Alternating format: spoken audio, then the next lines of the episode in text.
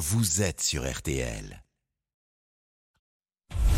RTL dimanche soir. Grand jury, le MAG, avec Vincent Parisot. C'est parti avec euh, ce soir le plaidoyer pour la bienveillance en politique de Ségolène Royal, l'ex-candidate à la présidentielle, publie Refuser la cruauté du monde.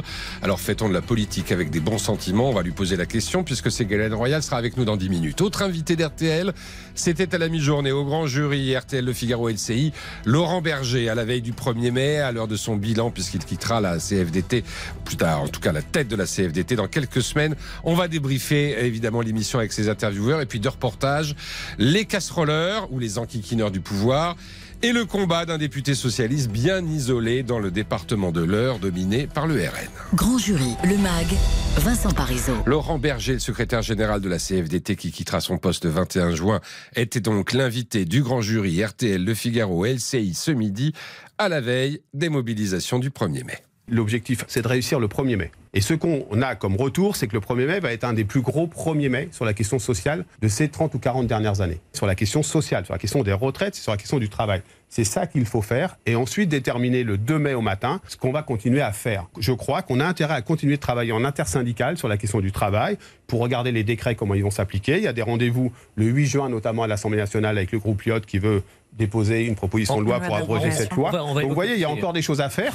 Clairement, je pense qu'il faut redonner des perspectives et qu'il n'y a pas de cap. Je suis désolé, les 100 jours de Madame Borne, il n'y a pas de cap. Je les ai pas vus.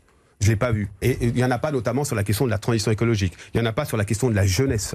Il n'y en a pas sur la question euh, de euh, la lutte contre la pauvreté qui est en train de s'enquister aujourd'hui dans notre pays. Et donc, euh, le gouvernement, il va falloir qu'il nous dise c'est quoi sa méthode? Si sa méthode, c'est je viens avec une feuille, vous voyez à la fin, vous, vous amendez deux, trois mots, et puis ce sera, la, ce sera ça qui sera pris comme décision, c'est niet. Niet pour la CFDT. Donc c'est quoi la co-construction dans laquelle ils, ils entendent entrer? Pour l'instant, on n'a rien entendu sur le sujet. Rien. Oui, si on reçoit une invitation, on ira discuter. Mais on ira discuter avec les préalables que je disais en termes de méthode et en termes de sujet de fond.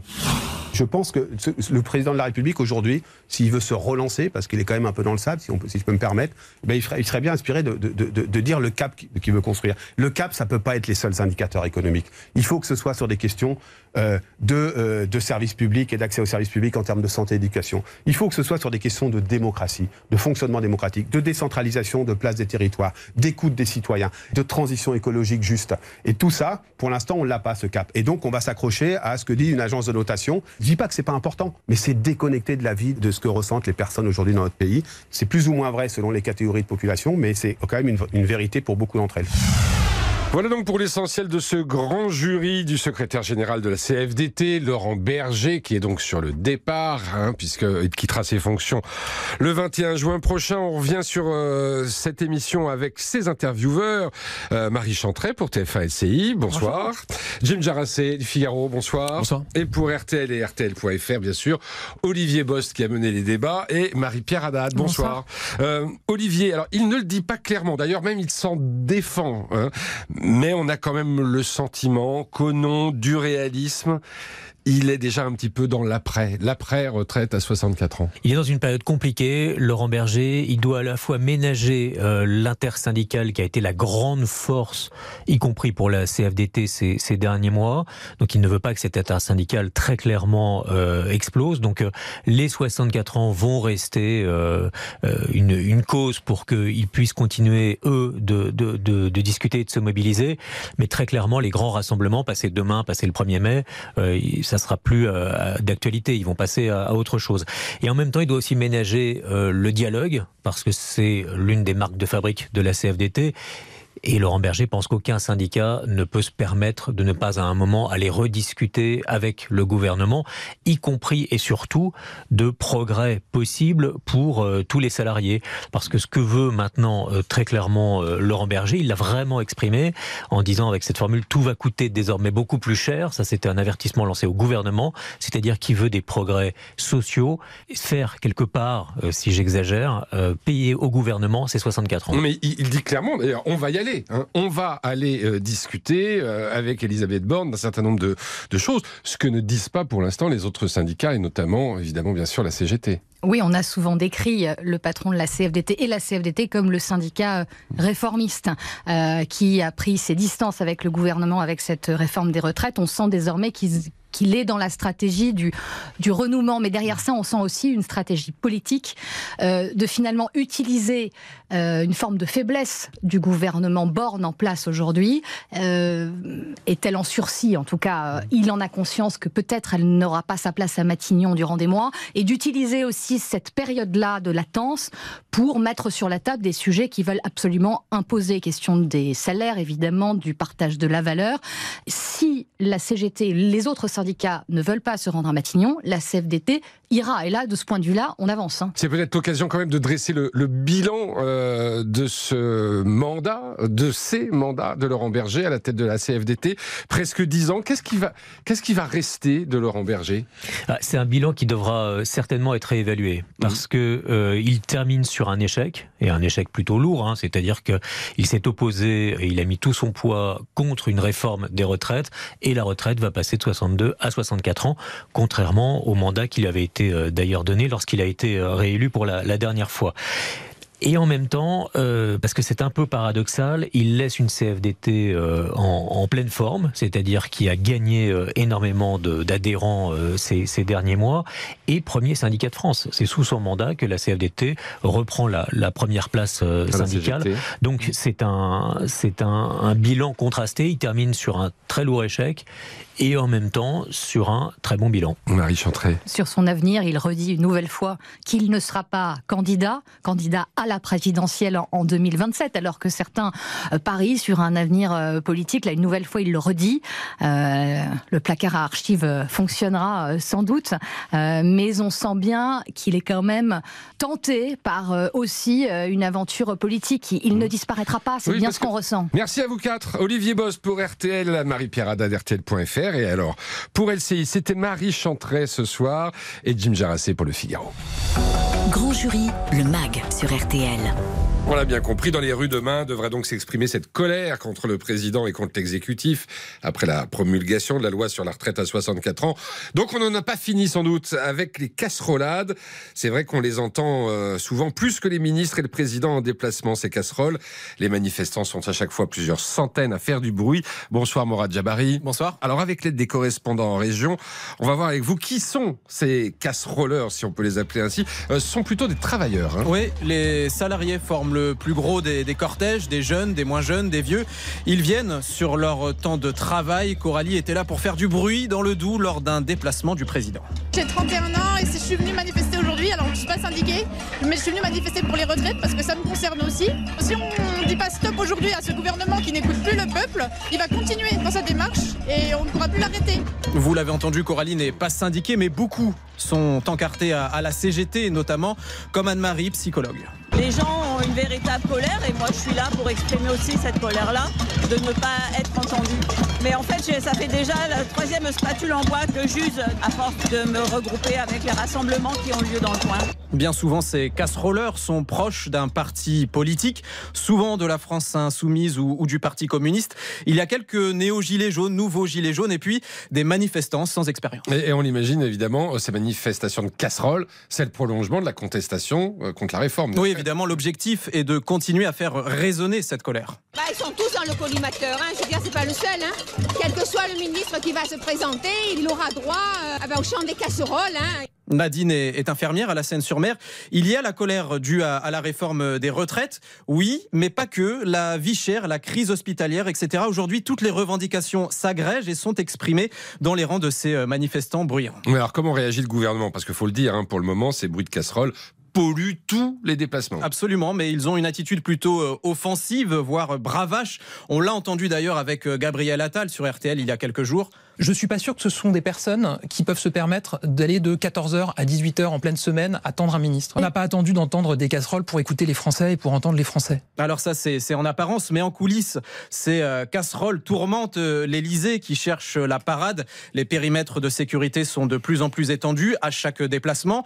L'heure et les lieux des visites sont annoncés euh, à présent au dernier moment et seuls les déplacements jugés importants sont maintenus. Le profil des casseroleurs. Enquête de Morad Jabari avec les correspondants d'RTL. Courte pause dans un instant. Ségolène Royal. Mais avant cela, on va vous raconter le combat d'un député socialiste en terre RN. À tout de suite. Grand jury, le MAG, Vincent Parisot. RTL dimanche soir. Grand jury, le MAG, avec Vincent Parisot. Le Rassemblement national renoue avec la tradition du 1er mai, mais cette année, point d'hommage à Jeanne d'Arc, le parti a choisi Le Havre pour célébrer sa fête de la nation. Le Havre, avec 5000 militants RN, cet ancien fief communiste et ouvrier, et terre d'Édouard Philippe, potentiel candidat pour 2027. Célébration qui intervient évidemment au moment où Marine Le Pen est au plus haut dans les sondages. Selon un sondage ELAB, euh, si le deuxième tour de 2022 se rejouait maintenant, elle remporterait avec 50 pour 5% des voix. Ça fait frémir ses adversaires qui s'interrogent. Comment empêcher l'arrivée au pouvoir de Marine Le Pen? Et sur le terrain, comment reconquérir les classes populaires? Alors dans l'heure, le député socialiste Philippe Brun se frotte à ces questions tous les jours. Il a été élu avec 350 voix d'avance seulement face à une candidate du RN dans un département où tous les autres députés sont du Rassemblement national. Donc il a entamé une tournée des villages pour tenter de parler aux électeurs de Marine Le Pen. Marie Mollet, vous l'avez suivi à Saint-Pierre-des-Fleurs, c'est près d'Elbeuf. Oui, Saint-Pierre-des-Fleurs, village de 1500 habitants en pleine région agricole. Ici, on a voté Marine Le Pen à 54% au second tour de la présidentielle. Ce soir-là, dans la petite salle des associations, du mousseux, de la crème de cassis et le député socialiste Philippe Brun en bras de chemise. Devant une trentaine d'habitants, il le jure, il n'est pas venu là pour cogner le RN ou pour tenir un meeting politique. L'objectif, c'est que vous disiez ce que vous avez sur le cœur. Alors, qui se lance? Vous comprenez bien qu'une commune comme la nôtre doit disposer d'un cabinet médical avec un médecin. En plus du désert médical, on a un désert au niveau de transport. Sur les impôts, alors, est-ce que vous trouvez que les riches payent pas assez d'impôts Vous vous sentez en insécurité à Saint-Pierre-des-Fleurs Insécurité, déserts médicaux, ras-le-bol fiscal, zone à faible émission. Le député part à l'assaut des sujets fétiches du Rassemblement national. Comment vous analysez cette euh, percée du Front National avec des candidats qui étaient complètement inconnus? Bah, après, il se trouve que les sortants n'étaient pas des élus de terre. Est-ce que d'autres choses à dire sur les élus? Le comportement à l'Assemblée nationale, c'est insupportable. Je vous modifie de trouver une vidéo de moi dans, en train de crier dans l'hémicycle, vous en trouverez pas. À la sortie, participants séduits. Il est jeune, il mousse sa Voilà. chemise. Je pense que c'est quelqu'un qui va vers les gens. Mais la route est encore longue avant d'infléchir le vote d'Isabelle qui a choisi Le Pen aux deux tours de la présidentielle. Ah bah, il faudrait vraiment qu'ils mettent le paquet. Puis le socialisme, bah, le problème avec euh, François Hollande, enfin bon, euh, ça fait pas rêver non plus. Hein, euh. Ou celui de Virginie qui, elle, est même encartée au Rassemblement national. Pour l'instant, c'est Marine Le Pen. Philippe Brun en est persuadé. La reconquête des territoires RN passe d'abord par une introspection profonde à gauche et une rupture avec la stratégie actuelle de la NUPES. Je crois que le gros problème qu'on a aujourd'hui, c'est que la, la gauche est trop assimilée aux métropoles. Et moi, les gens, euh, le week-end, me disent euh, la gauche, c'est euh, interdire le barbecue, c'est interdire la chasse. Euh, les gens ne perçoivent pas ce qu'on défend euh, à l'Assemblée euh, pour les retraites, pour les salaires. Euh, La majorité des gens réprouvent le comportement de la France insoumise à l'Assemblée. Il faut être capable de se rendre compte que nous sommes passés à côté de la séquence des retraites. Cela doit nous empêcher de dormir. Et au Rassemblement national, on surveille Philippe Brun, commentaire d'un membre de l'état-major. Vous verrez, tôt ou tard, il finira par rejoindre Marine Le Pen. Reportage Grand Jury Le Mag, signé Marie Mollet. Grand jury, le MAG, Vincent Parisot. Bonsoir Ségolène Royal. Bonsoir. Vous publiez Refuser la cruauté du monde aux éditions du Rocher. Et on va bien sûr parler de ce plaidoyer pour euh, l'amour des autres et disons la bienveillance en politique. Parler aussi du, contexte dans lequel euh, vous livrez ce plaidoyer. Et justement, euh, hier soir, au Stade de France, on s'attendait à une bronca contre Emmanuel Macron à l'occasion de, de la finale. Alors certes, c'est vrai, le protocole a été revu. On n'a pas beaucoup vu le président sur les écrans, mais, mais le constat est là. Cette bronca n'a pas eu lieu. Est-ce que vous y voyez le signe d'une résignation dans cette affaire de la retraite à 64 ans? Je pense que ce qui est important, c'est ce que vivent et ce que ressentent euh, les, Français, ce qu'ils ont envie de, dire maintenant depuis plusieurs mois. Il faut vraiment que, ce gouvernement remette les choses en place, au clair, euh, reprenne le sens des responsabilités et retire cette euh, réforme euh, qui euh, continue à alimenter la peur et la colère des Français. Dans votre livre Refuser la cruauté du monde, Ségolène Royal, vous rappelez, euh, dès le début d'ailleurs, hein, euh, cette période du confinement face à l'épidémie, euh, de ces familles privées de visite aux malades et même parfois même privées d'enterrement. Euh, Vous vous demandez comment ça a été possible alors que dans le même temps les, les transports en commun, c'est vrai, fonctionnaient. Oui, oui. Mais qui savait à l'époque ce qu'il fallait réellement faire? Pour poser plus directement la question, je vous demande si c'est pas un peu facile de dire ça deux ans après. Non, je ne crois pas. Je, je, pense au contraire que après ce drame du confinement, il aurait fallu prendre le temps d'en tirer les, les, leçons et de voir ce qui était euh, dysfonctionnel. Il n'y a même pas eu un moment de, de, de, consolation, un moment de réparation. Alors on a subi les, les, la comptabilité mortifère tous les jours sans un mot de, condoléances pour les familles. Et c'est cet effondrement des tendresses au moment du, du confinement, en effet, qui m'a fait me demander mais qu'est-ce qui est devenu l'action publique? C'est pour ça que j'explique dans, dans ce livre comment est-ce que la politique doit euh, reconquérir finalement les, le cœur des citoyens mmh. en faisant preuve de, de bienveillance. Vous, oui. vous parlez de, de, bienveillance, effectivement. Là, vous avez évoqué juste avant l'effondrement des tendresses. Vous, vous, vous, écrivez régulièrement, vous parlez beaucoup d'amour. Euh, et, et, forcément, euh, en lisant votre livre, on pense aussi à votre campagne de 2007, à ce meeting de Charletti, à ce aimons-nous oui. les uns les autres. Il y a du mystique dans votre vision de la politique, Ségolène Royal? Il y a de la générosité, disons. Et déjà, déjà, en effet, à l'époque, ça avait été moqué par certaines élites, mais les gens se, se reconnaissaient dans cette, dans cette façon de voir les choses. Quand vous avez exercé des responsabilités, vous êtes le dépositaire provisoire de ce pouvoir pour faire du bien, pas pour faire du mal, pas pour faire du harcèlement, pas pour faire, comme je le décris, de la gouvernance par la peur. Non, un pays, c'est comme une famille. Il faut l'encourager, il faut la valoriser, il faut l'associer aux décisions qui, qui les concernent. Oui, il faut être aimant et pas répressif. La gouvernance par la peur, c'est ce que vous reprochez aujourd'hui à Emmanuel Macron. Je, je ne personnifie pas euh, mmh. les choses. Je, je, vous voyez, j'écris un livre pour élever les consciences. Alors, je vais poser la question différemment. je vais poser la question différemment. La cruauté politique, c'est de droite ou c'est de gauche? Ça peut être les deux. Mmh. Euh, ça peut être les deux, dès lors que ceux qui détiennent le pouvoir euh, s'aiment d'abord eux-mêmes avant d'aimer les citoyens qui, et, le pays qui leur a donné momentanément, euh, et peut-être souvent par hasard, plus par refus peut-être d'un adversaire, euh, que, et, et qu'ils s'aiment, qu'ils se regardent dans le peuple comme dans un miroir, mmh. euh, et, et qu'ils pensent que parce qu'ils sont dépositaires de ce pouvoir, euh, qu'ils sont les plus intelligents, les plus forts, les plus malins, et qui peuvent décider tout seuls ou à quelques-uns, euh, au lieu d'écouter euh, tous ceux qui ont besoin de comprendre les, les, valeurs au nom desquelles ces décisions sont prises, et en tout cas d'être sécurisés dans leur, euh, dans leur avenir. Ségolène Royal, est-ce que la cruauté en politique, ça ne peut pas aussi arriver à tout le monde? Je m'explique. Je fais allusion à cette scène euh, rapportée par Bérangère Bonte dans sa biographie de la Première ministre. Elle raconte qu'en 2015, Elisabeth Borne, qui est votre directrice de cabinet à, au ministère de l'écologie, et qui vient d'apprendre la mort de sa mère, vous demande de partir et que vous lui refusez ce départ car vous avez prévu un pot de départ. D'abord, est-ce que vous confirmez euh, cette histoire et est-ce que vous avez le sentiment d'avoir été cruel finalement avec elle ce jour-là? Ah, écoutez, vous me l'apprenez. Je n'ai jamais, je n'ai jamais vécu une telle scène. D'accord. J'étais, je, je, c'était totalement inventé.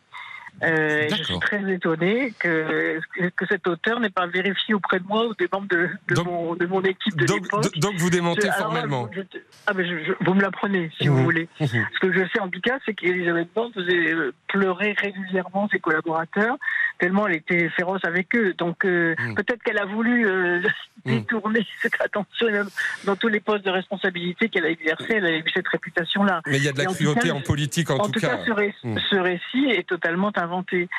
Refuser la cruauté du monde. Voilà, c'est publié aux éditions du Rocher. Merci d'être intervenu ce soir sur RTL, Ségolène Royal. Et dans un instant, et on ferme ce grand jury de mag et on va ouvrir notre nouvelle séquence. Comme tous les dimanches soirs, on va refaire la planète avec Alain Bougrain-Dubourg et on va s'occuper de Noé qui disparaissent. À tout de suite.